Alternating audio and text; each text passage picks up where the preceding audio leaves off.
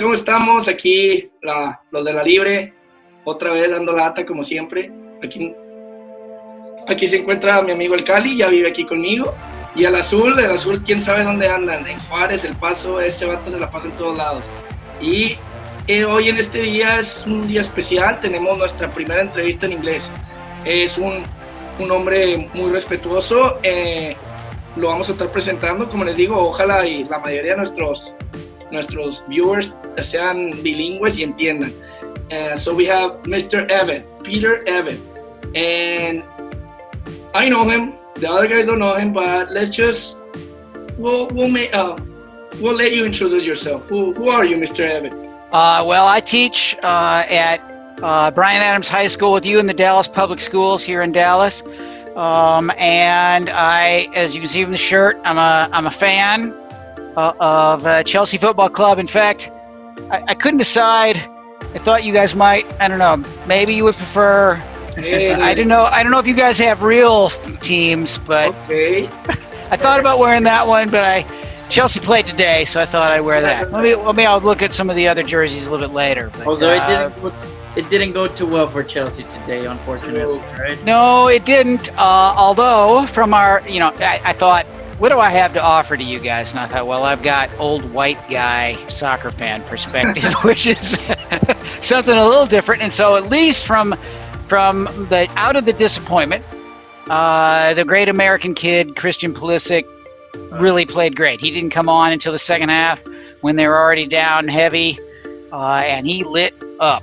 Uh, he's of course been on fire since the start back um, and has played really, really well. And that that's exciting. I mean, it's really exciting. One of the things that's good for everyone. That's good. Yeah, that is good for everyone. I, you know, and you and I have talked a little bit about this, Profe. That that if you're when, when you know, the thing I get most excited about is World Cup, right? right. Is is the is the chance to participate, to compete. And my thinking has always been, I mean, it's a long, long, long way off before the United States could be equal of some of the top teams. But in the World Cup, course, you just got to win that one, right? You got to. You know, it's like it's like that semi or that quarter. You know, the ones where the Mexican team always gets robbed, like, over and over and over again. I mean, oh gosh, we could mention a lot of those years, but hey, but it, we won't. It's too painful. We don't want to do that. Uh, I'm gonna start crying if you go there. So. but my thinking always was, if you can get in that game against Argentina or Germany or some, you know, Spain or somebody who's really on, and you can get nil nil, and you can get just that one moment of magic right? That one moment of magic where you score, and Pulisic is a guy who can give you that one moment of magic. I think so too. That's our Chucky right. Lozano, for example. So exactly right. That guy who can be, you know what? Something shouldn't happen here. Right. right. And all of a sudden, it does out of nothing. Right? It's like you know, you, you, these guys are hanging on, hanging on, hanging on, hanging on, and Didier Drogba scores in the 89th minute. And Mr. Evan, I'm just very curious before we start with the questions from the guys. Why yep. a Monterrey jersey? Why uh, not someone else? All right, so my the I had a couple of students uh oh gosh, 10 years ago probably. And and I started talking uh you know, I have very little experience uh, watching uh, Liga MX or even some of the earlier versions. It's kind of hard for to follow. I don't have very good Spanish, so other than goal, it's kind of hard to kind of. It, and I like the you know I like the conversation a little bit. Uh, and I thought, you know, I, I, I should have a team. I should have a team. And I thought, well, what would be a team to have? And you know, of course, all, all the kids like America, America, and I'm like, don't say that either. It's not going to be America. I'm telling you that right now. That, that's his team.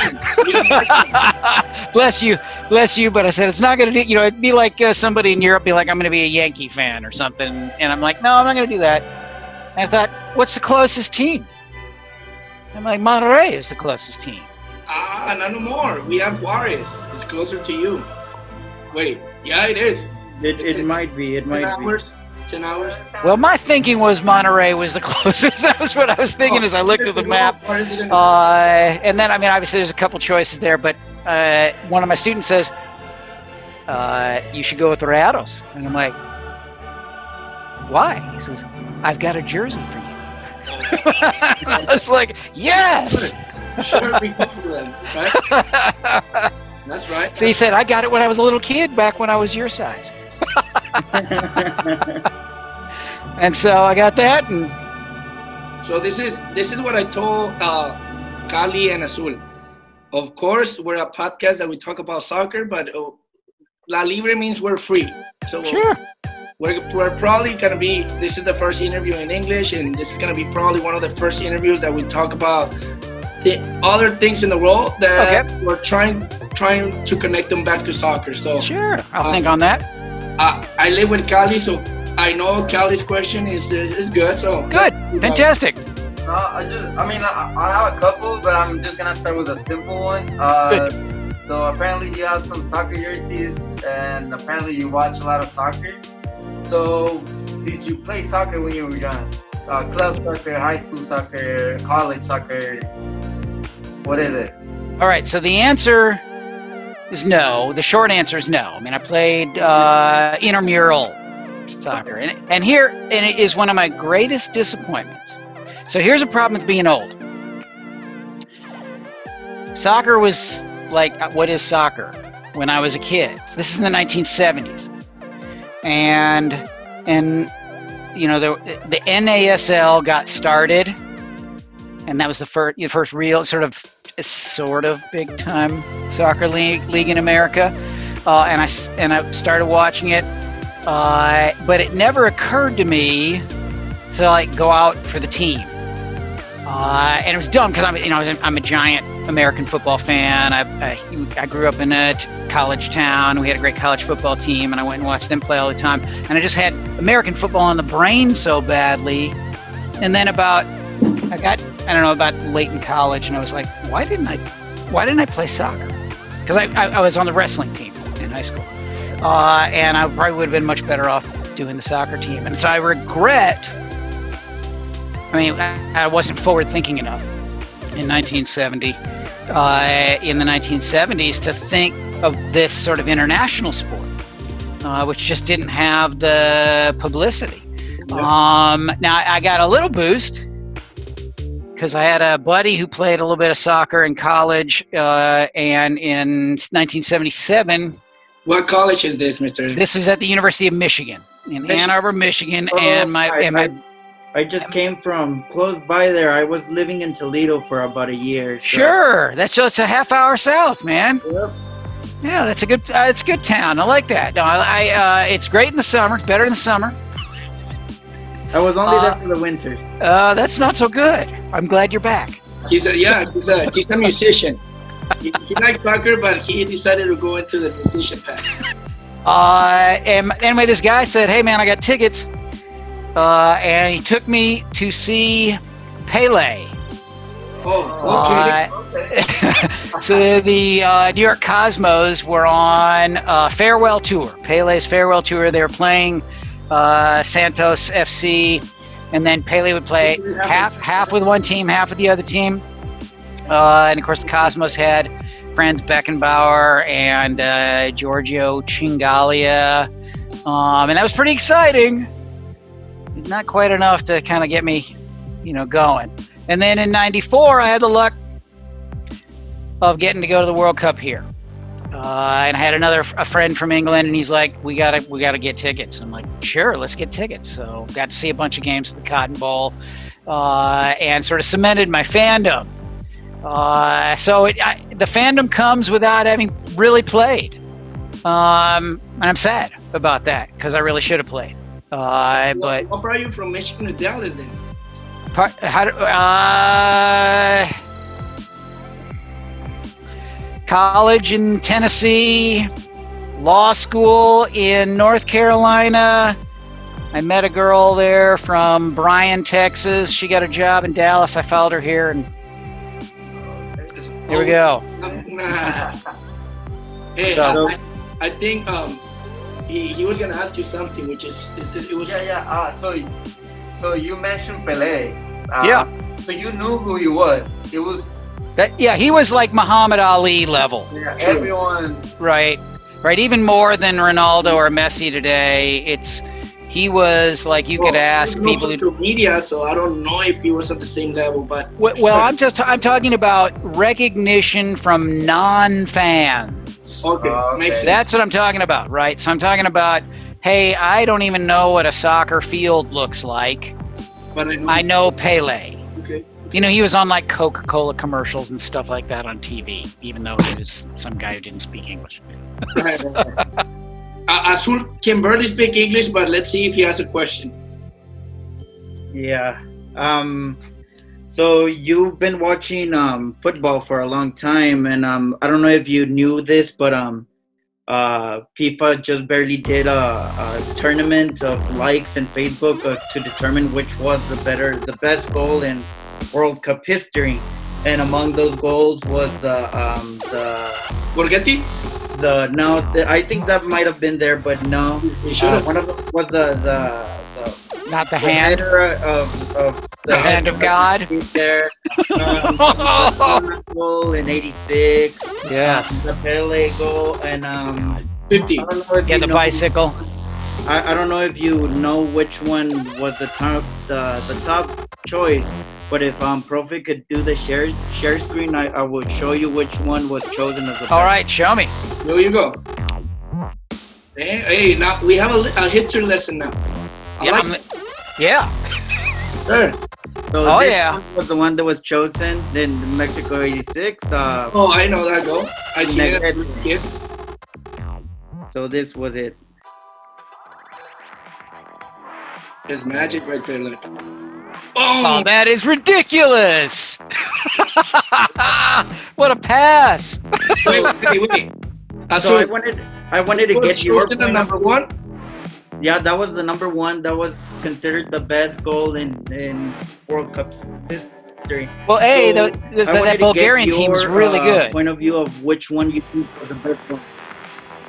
Well, I mean, I, look, I can't, I can't. Ar- like, I'm gonna start by not arguing with that. I mean, because you got a volley for the pass, right? I mean, obviously, first you have the dribble, then you got a volley for the pass, right? He volleyed it over the, and then volley it in. outside the Oh. box. Unbelievable. That's Okay. unbelievable. So what for me is 2000, I do remember a little bit of 2002 when my parents would wake me up five in the morning to watch some of the games, but I don't I didn't know nothing. So 2006 from Germany all the way to Russia, I remember goals, games, everything. Which one was the first one that you're like, oh, this is the first World Cup? Because to me, I divide time into World Cups. It, it makes sense to me. Well, I mean, I, I so the the World Cup championship was always on Wide World of Sports. So I saw the West Germans. I remember the West Germans winning in '74. Uh, what was that? What? Uh, so that's Franz Beckenbauer. He was uh, the Kaiser, I think they called him. And he was he was- he'd been uh, uh, I don't know if it's Ballon d'Or, but he was FIFA Player of the Year two Yeah. years in a row. What country was the World Cup? This is in Four. I have no idea. '74. 82 Somebody- was Spain. 86 was Mexico. Yes, 90 was Italy. Yes. Uh, 94 US. U.S. then France. 98 France. Yeah, yeah. So, so you said 74, right? Yep. So I remember that, but it really, you know, like where I, I didn't really watch the whole. In fact, some of my passion for the sport kind of follows the growth of media in the United States. So, of what is available to be watched, right? I hit the spotlight in the 94, obviously. Right. Now, obviously, and I went to the games in 94. I went to six games in, at the Cotton Bowl? Yeah, over at the Cotton Bowl, which is, oh my gosh, it was 100 damn degrees most of the time. It was crazy hot, but it's fantastic, obviously. Um, but, like, I don't watch full, like, I watch about half of 98 because it was, those were half, about half was televised. And then it's really not till uh, 2006, 2000, that I mean, I was in Europe in 2006, so I was able to watch all the games. yeah. That's from all over the place there, which is fantastic. But then the beer? 2010 Is is the beer fantastic? Better than better than the American beer, or or how? Uh, at the time, yes. At the time, yes. Now, uh, but American beer has caught up a lot. It's a lot more flavorful beer. according, according to Azul, is probably he says in his words is the best beer in the world. The one crafted here in the U.S. It's Which- it's gotten very good. There's no doubt. Now, I, I think the Belgians might complain most about that. Some great Belgian beer, but but in any case, uh, but it was like so. 2010, I watch every game. But it was really the key. There was about 2009 when the Fox Soccer Channel went on the air uh, and uh, broadcast the Premier League. And it was serendipitously at about that about the same time, a principal of mine went on a sort of a study trip at, at in uh, England, and I said, "Bring me back something from the Premier League," and she brought me a, a Chelsea scarf. And I'm like, "All right, that's my team. I'm all in." And then, man, did they have some exciting years after that. So Especially that that that uh win in 2000 in 2012. 2012. Ah, Oh my gosh. hey, You relax, because both of you guys know that I like Barca, so let's not get He's into a Barca fan, so they owed us one from that uh robbery Yes. that happened at Stamford Bridge. You got that right. Yep, a couple years earlier. That's right. That's one of the worst scandals that soccer has. I mean, it was ridiculous. But okay, we're gonna hit a pause, and I'm gonna show you a little bit of something. You're, it is, we're gonna call it, um, I think I call it complete the phrase. So let's see if you can see it in the. Oh, not that. Okay, so let's go ahead and start with the first one. You can see it, correct? Yes. The FA Cup is Uh, uh, the coolest tournament. and I want to. I, I want to see Chelsea win Saturday.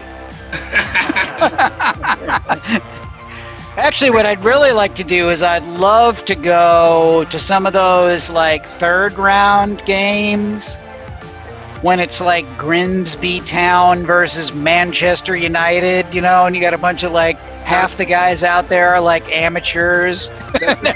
That's, Azul's goal for next year. That's what he wants to do. Oh, let's He hope for everything cooling up. He will pay for it, so that's why I'm going. Awesome. I love that idea. Uh, oh dear. Good. Uh, I could play back in the Cotton Bowl. I want to drive all the way to Frisco. I don't like driving to Frisco. Uh, it's like feels like driving to Oklahoma. But you wish they. I, I, uh, gosh, I wish that. I guess probably got those backwards. They could win the MLS uh, if they. Oh, they, except they couldn't participate in the uh, MLS Cup because they got cor- too much coronavirus. yeah, so it's Uh, not good. I We- wish anyway. I wish they would move back to the Cotton Bowl or back down here. Me too. Uh, back when they were the Burn, that was fun. Oh my gosh, the Mexican, I- Mexican national team are. I think they're the right age this time. Right. Um, I think they were a little too young last time. God, you know they're gonna get robbed. You know something. some horrible thing is gonna happen. Uh, what do you expect for for see, because I, you know, I, because I think they're one of those teams where they can win. They, right? It's it's not ridiculous to say they could win. right? It's been ridiculous to say they could win, right? They, it's, but I feel like they could win. Now, at various times they've degenerated into yelling at each other, and you know the coaches just have been so up and down. But things look really stable right now. Like And if you know, and if things, if you know the virus gets under control and gets out of the way, if we can get that, we can get that past us, um, and they're gonna, you know, I think that it's good for the U.S. and for Mexico to have each other playing well, of course, right? It's really good to get a chance to say, you know, my our great rival is actually good, as opposed to pretty good. So You know, So they could make the United States. They could either win it or they could make the United States be stronger going in. Right, right, right. So Mexican national team. Predictions for them and the U.S. men national team. Who do you think it will be going further into the tournament in 2020? I know this is 2022. I'm sorry. Type. Yeah, I would. Yeah, 2020. I would think that it'd be the Mexican team. Um, I, you know, I just obviously want the U.S. to be there after that embarrassment. Let's start with that, sure. that is too embarrassing. Um, but I think the U.S. team is going to be much, much, much better, uh, much improved. We'll see. Uh, you know, they're going to have a young goalkeeper, so uh, young guys can. Steffen? You never know. Yeah, that'd be my guess. So he's good. I like him. He's he's a, a Man City goalkeeper. Yep. Um, yeah, well, yeah. Played in the Bundesliga this year, didn't he? The, someone On told me transfer. this, and and it's right to the spot. The U.S. national team will never have a problem with goalkeepers due to the fact that sure they they use their hands. Yep, you can put a tight end in it, play goalie, and be okay. right with hand skills are really good here. So yeah, they will not have a problem. That should always be our strongest position. There's no doubt. And we've had pretty solid oh, goalkeeping. Uh, Tim Howard, I remember never ne- never forget the 21 saves or whatever against Belgium. oh, that was bitter. Okay, uh, my favorite sport book. Hmm. I. I seen your nice. booklet, so it's, it's, it's No, you're right about that. Um, you know, uh, huh. Okay, I'm gonna come back to that one. I gotta think. I gotta think on that one a little bit. Um, I stuck my sport book collection out in the hall. I'll go out and take a look at it, maybe. Um, my favorite all-time athlete. Ah, y'all are asking some tough questions here. Uh. Let's see. Uh, when I was a kid, there was a quarterback for the Michigan Wolverines named Ricky Leach. Uh, and he was a charismatic and nice kid, and the team was awesome. They won, they lost a total of five games while he was there. Uh, and he was fantastic. And since I was a kid, you know, that, that I think I remember him most dearly. Uh, we can find highlights of him. So maybe maybe put it as a teaser before we put your interview. Uh, uh, okay, I'll see if I can find something. It's 1970s. I don't know. I can I can look at that. And I loved Kirk Gibson, who played both college football. He was an All-American, and then he played uh, for the Detroit Tigers and then the Los Angeles Dodgers. He had a famous home run in the World Series for the Los Angeles Dodgers, but I remember him hitting a home run better for the Detroit Tigers earlier and I always loved him because he was one of those guys who's just like, we are going to win. We are going to win, and if you don't play like maniacs, you, you know it's no right. There's a some of those guys, Michael Jordan-esque guys, have that charisma where they're just like everybody will now play their very best, or I will break you.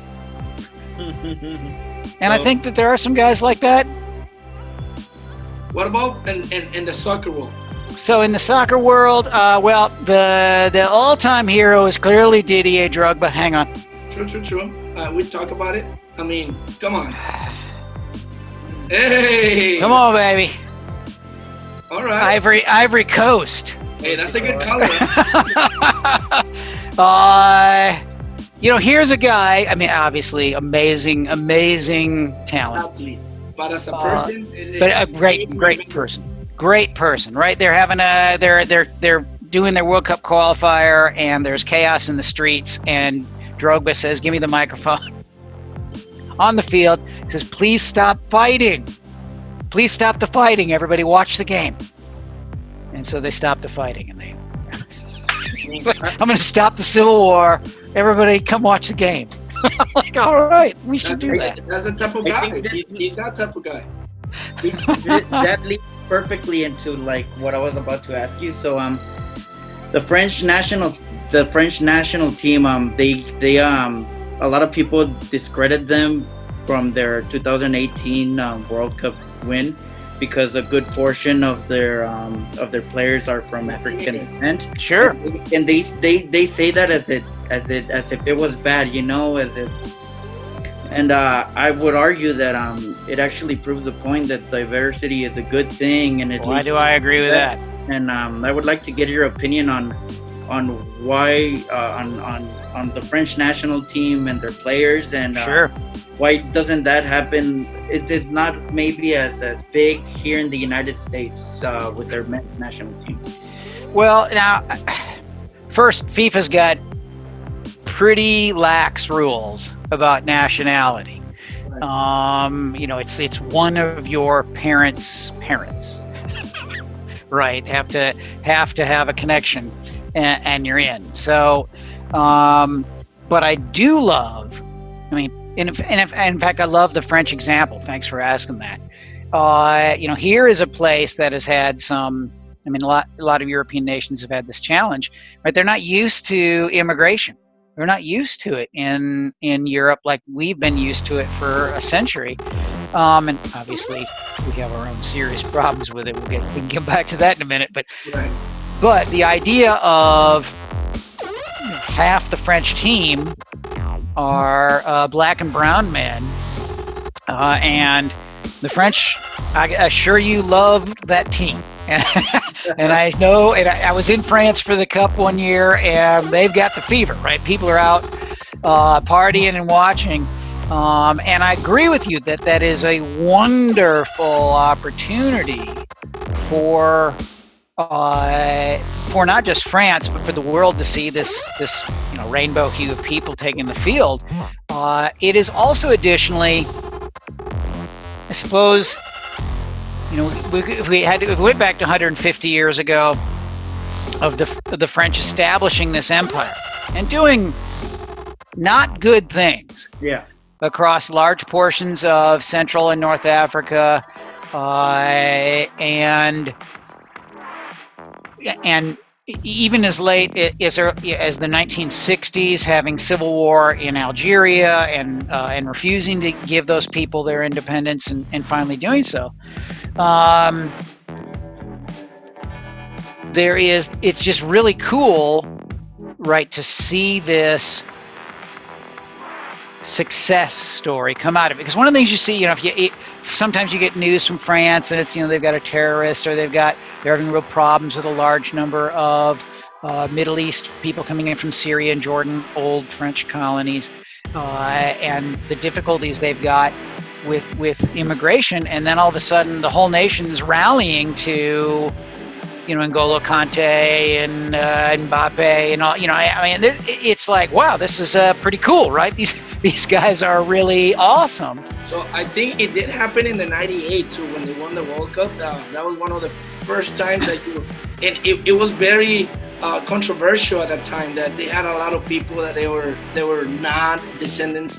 They were Right. Of course, Zidane was the real guy, right? And But- he's like, he's not from France, right? It's like, but he, you know, he was don't- I don't amazing. The thing is that either the ethnicity, the race, the color is is more about the people. You know, to me, I I I, I don't like some Mexicans, and I'm Mexican, and. and and it's like, dude, like, get out of my face. I don't like you. And they they might be, I don't know, an Arab or, or someone from, from Asia that I'm like, hey, I like you a lot. So it's not mm-hmm. necessarily that they're Asian or they're Mexican. It's just the fact that it's just there it's, it's just a combination of the personality who the person is so i think we we, we make that that mistake as a society that because they're a color everyone is the same Yeah, I think that I think you guys are pretty young, right? For old timers like me, uh, it's harder. It's been harder, right? Right. We we grew up in a uh, in a different time uh, with different ideas, and one of the things, I, again, referring back to that French team, that that that great team had that great run. Um, it, I actually couldn't really. If you just gave me a li- almost just gave me a list of players, I wouldn't be able to write necessarily be able to tell you who looked like he was from. Yeah, who looked like he was from Paris and who looked like he was from Africa. I know, I do, you know, in some cases, but not in certainly all those cases, because you don't, you start to not see it, right? Which is the real goal. i think it was only hugo lloris and uh Pavard that they're French. Griezmann is, uh, I think he was born in Portugal. Giroud was born in uh, Italy, and everybody else was a descendant from either Argelia or Africa. Every Yeah. single one. So it's only two from those 11 that are Right. from France. So, I mean, it's pretty remarkable. Yeah, well, everybody, of course, that's the reach of, uh, you know, the darkness of imperialism having a a positive, Diversity long and run. competition, you know. things. They're Yeah, no doubt about it. Do you- Totally agree with that. Do you think that we could see more of that in the U.S. men's soccer team? So what we've seen is so they bring in Jurgen Klinsmann, who I did see play by the way back in '94. he was he was in the I saw West Germany. I mean, saw Yeah, the, well, the yeah. newly unified German team play. Um, but he had the idea of bringing in the kids of American servicemen who were playing in the Bundesliga.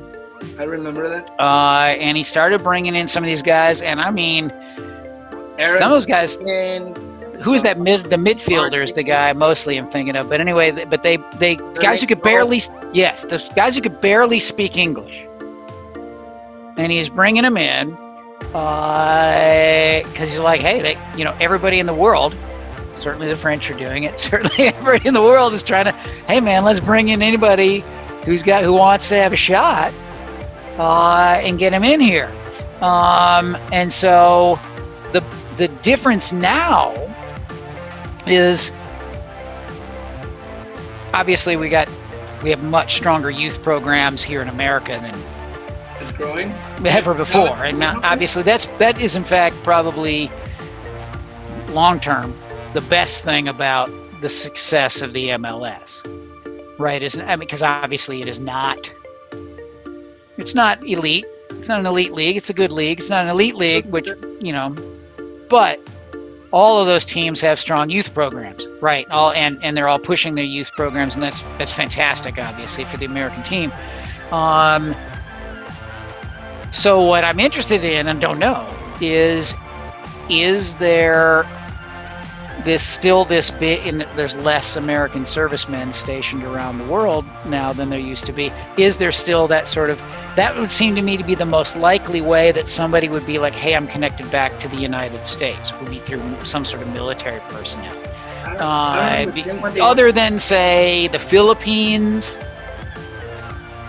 which America colonized, um, because we just didn't have that any sort of lasting presence anywhere. Instead, people have come here, and partly, heck, I'm sitting here talking to you guys, and you're all wearing masks. I mean, because a culture from a culture, Right. which is now our culture Everyone. right we're finally doing a much better job and we've done this before it's not totally unusual of instead of so much that we would be calling to you know hey do we have guys who are playing down in argentina or hey do we have guys who are playing in in japan it's more like hey those guys have moved here and now they are us Hey, I think you told me something funny, but it's true. At one point, America's gonna say that tacos are from from the U.S. oh there's no doubt about it right yeah yeah the the, the greatness of immigrants coming to our country uh, has always been the things we've most complained about when they first get here. Right? These strange looking people, they talk funny language, they eat funny food. And then, of course, you know, turns out pizza's good. turns out hamburgers were good. Turns, you know, all these, it turns out tacos are good. Right? And, and then they become American, Sure.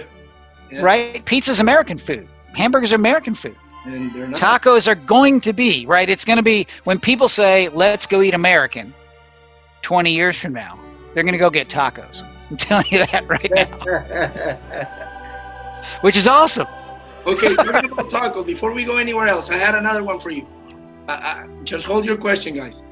It's quick, quick questions. Uh, uh, his name is Gordy. He's the one that usually does this type of things. But I'm just gonna, I'm giving him credit right now. I'm just gonna copy. Uh, I'm gonna say a word or a phrase in Spanish. Let's see if you can translate it or you know the meaning. Let's see how let's see how much Spanish you have learned from all your Hispanics in the class. Oh, it's not good. It's not good. You're going to embarrass me. All right, it's good. Go. Ready. Let's say, um, ya me quiero ir. Quiero il. Ya me quiero ir. I got. I got none of that. No, no, I got none of that. That's embarrassing. I've lived in Texas for oh, 30 years. What is wrong with me? Okay, let's make it a little easier. Yeah, make it a Okay. word. Let- let- Make it a word, word. word, word. Okay. Uh, chingazos. Chingasos. Nope. Nope. Fighters or fighting. Yeah, fighting. That Yeah, you- see, that's starting point of uh, some bad words that I don't want to Well, get it, it, it, yeah, it, can go, it can go. It can go. Okay. Uh, what about um? What about menudo? What is that? Uh, that's it, uh, tripe. That's intestines. Indeed. Uh, you know that is not good. No, no offense to anybody's mom. No offense to anybody's mom. It's it, the texture. I can't do it. so The, the soup is good. The broth is good. But it's slimy.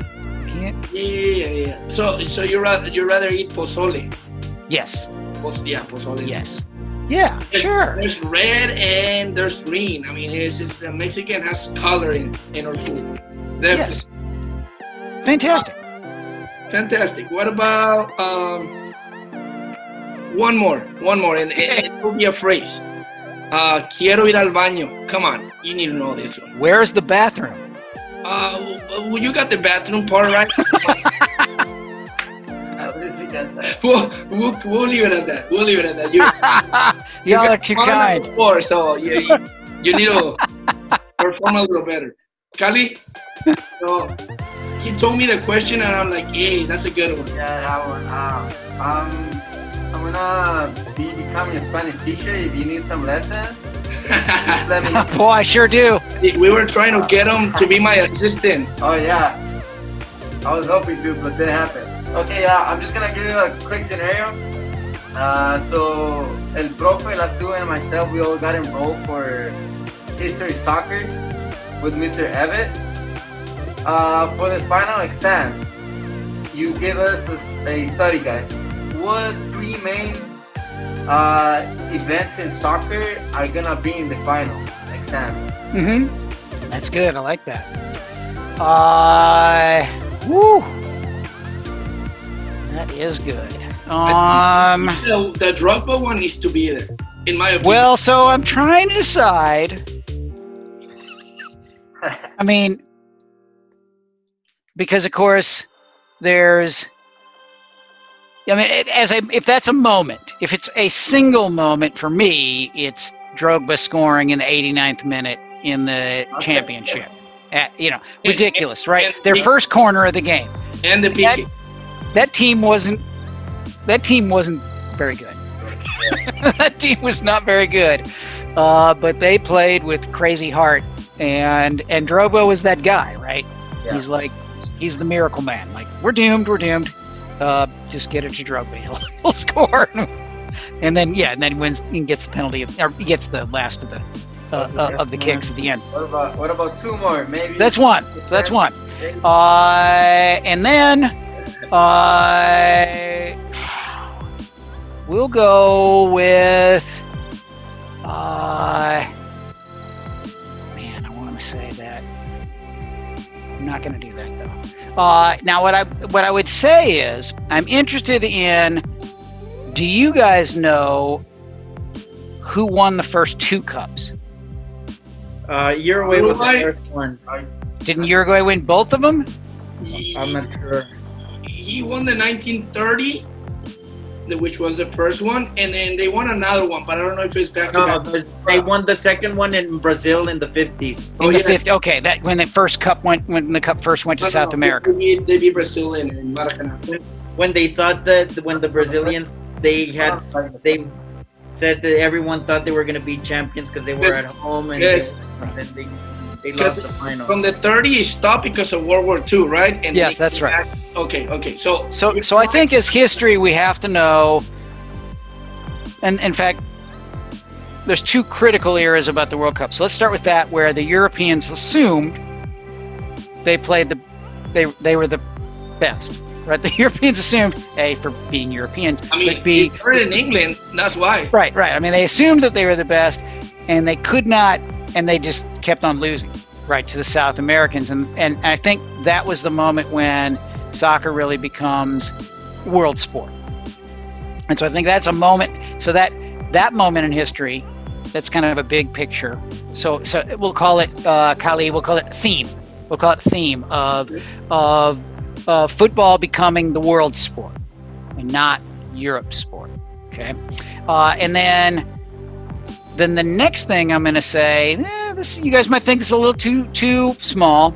We're going to go to the Premier League in '98, We love the Premier League. '97, when uh, the FA, the Football Association, changed their rules about the numbers of non-English players you could have on your team, and greatly increased the numbers uh, so that the Premier League could go out and recruit top players From around from around the world.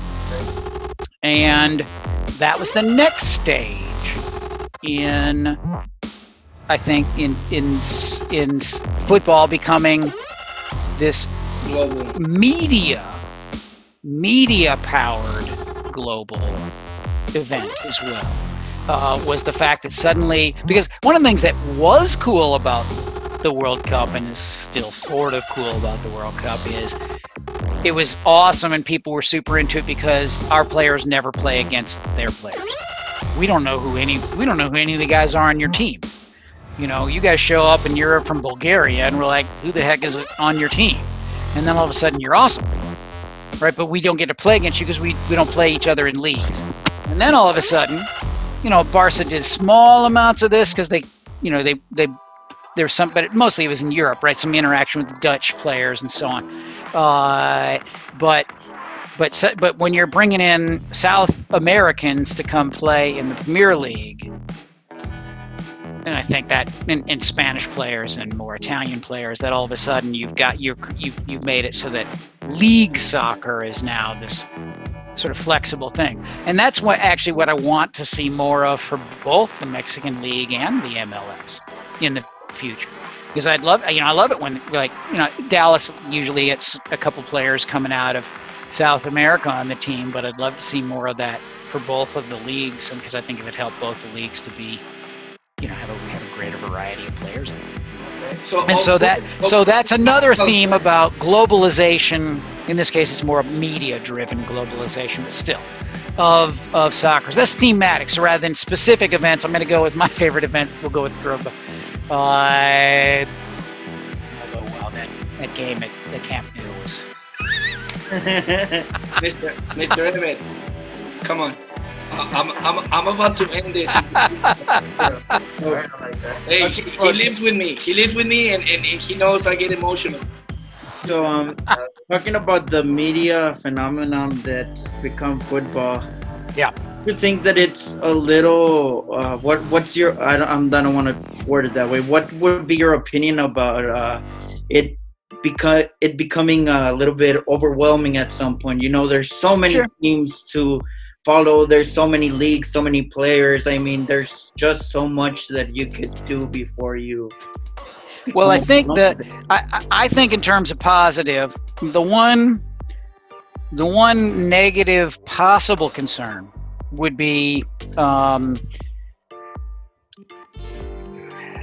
the big leagues, right? The big European leagues become they get so much money from their TV deals, from their media deals, that they come to dominate so much that it just causes a gradual reduction of other leagues around the world and that the game might suffer in the long run because there'd be less homegrown talent making their way up. I don't think that's likely to happen. That'd be the concern that I think would stem from the media issues that you've got. But I see more positivity. And, you know, this country is a great example of that. I mean, a great example of that. And that is hey man, we're Americans. You can't watch it on TV. I'm not. I'm not into it. it's got to be on. Man, It's gotta be on. Volvo is amazing, but they don't televise it, so we don't really like it. That's Right. I- I mean, it's got to be on. Um, and if I'm a kid and I'm 12, and it's like, hey, am I going to play club soccer or am I going to play basketball or you know whatever? Soccer better be on TV, man. Right? I better be able to go out for you know the Chelsea team here in Dallas or you know the MLS team or something like that, and so and I mean that's been un, that has been the goal of FIFA. FIFA is such a Byzantine and poorly run organization. They haven't nearly taken advantage of it like they should, but that's been their goal since they granted the cup to the United States in '94. Even though we certainly, from a soccer perspective, didn't deserve it at all. Although, still, by the way, most attended World Cup ever in the United States, the And '94. 20, 2026 is probably gonna beat that number. Yeah, that probably will. You're right about that. Although they may play some games in some of our beautiful soccer stadiums. Uh, That would cut the numbers down. That would cut the numbers down. It has been a pleasure. We're probably gonna have to bring you back because it's, it's just way too much to talk about. With you. Hey, maybe we even offer you a job and you, you but hey, you need to, you need to find you, feel, you, you need to find one of these ones. I'm going to need to think in terms of real freedom is what I'm going to need to. Okay. Exactly. okay, so thank you very much. Raza, aquí andamos. Ojalá y seamos bilingües. Thank you, gentlemen. Play on. It was wonderful. Pleasure.